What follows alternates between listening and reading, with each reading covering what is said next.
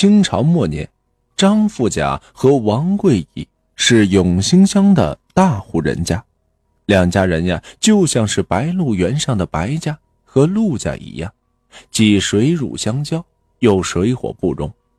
俗话说得好，这一山不容二虎。张家房产多，田地多；王家店铺多，牛马多，都是那有钱人。两家人呀，从这祖上就开始了各种暗地里的争斗，一直到这张富家和王贵乙这一辈也是没消停过。有一天，张富翁和王富翁啊，都要乘船出这远门。两家的船夫为了博得主人欢心，你追我赶，拼命的划船。到了一段水深的河道啊，两艘船便撞在了一起，这船破了个洞，两个富翁啊都掉下了河里。张富甲抱住一根根本不能承重的木板呀，用尽着最后的力气，对着王贵乙喊道。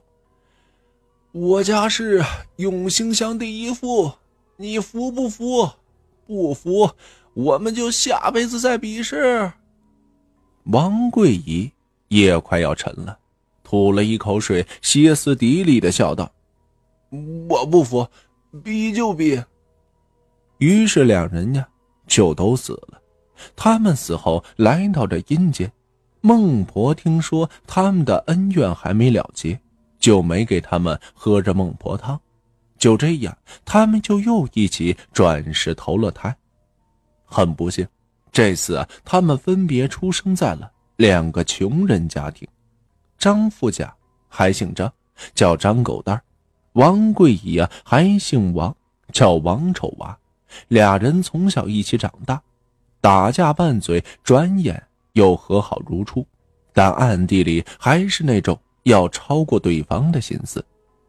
张狗蛋特能吃，因为胃口大，家里啊根本就养不起他。等他长到十五岁，就让他呀到这集市上去卖油条。王丑娃也是个能吃的主，家里呀照样也是供不起他了，便让他到这集市上去卖馒头。两人尖着嗓子拼命的吆喝。谁都不愿意被对方的声音所盖住，久而久之啊，大家都避而远之，谁也不愿意买他们两人的东西。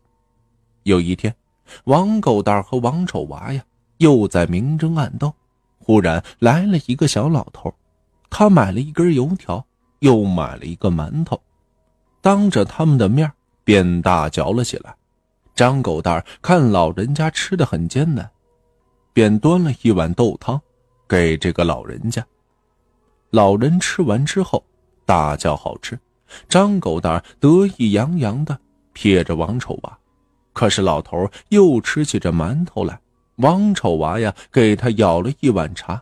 老头说：“这馒头也不错。”张狗蛋顿时生气了，就问这老头：“明明是我油条好吃，你为何要偏袒他？”老头哈哈的笑着说道：“ 孩子，喜欢你的人不一定喜欢他，喜欢他的人不一定喜欢你，何苦要处处相争第一呢？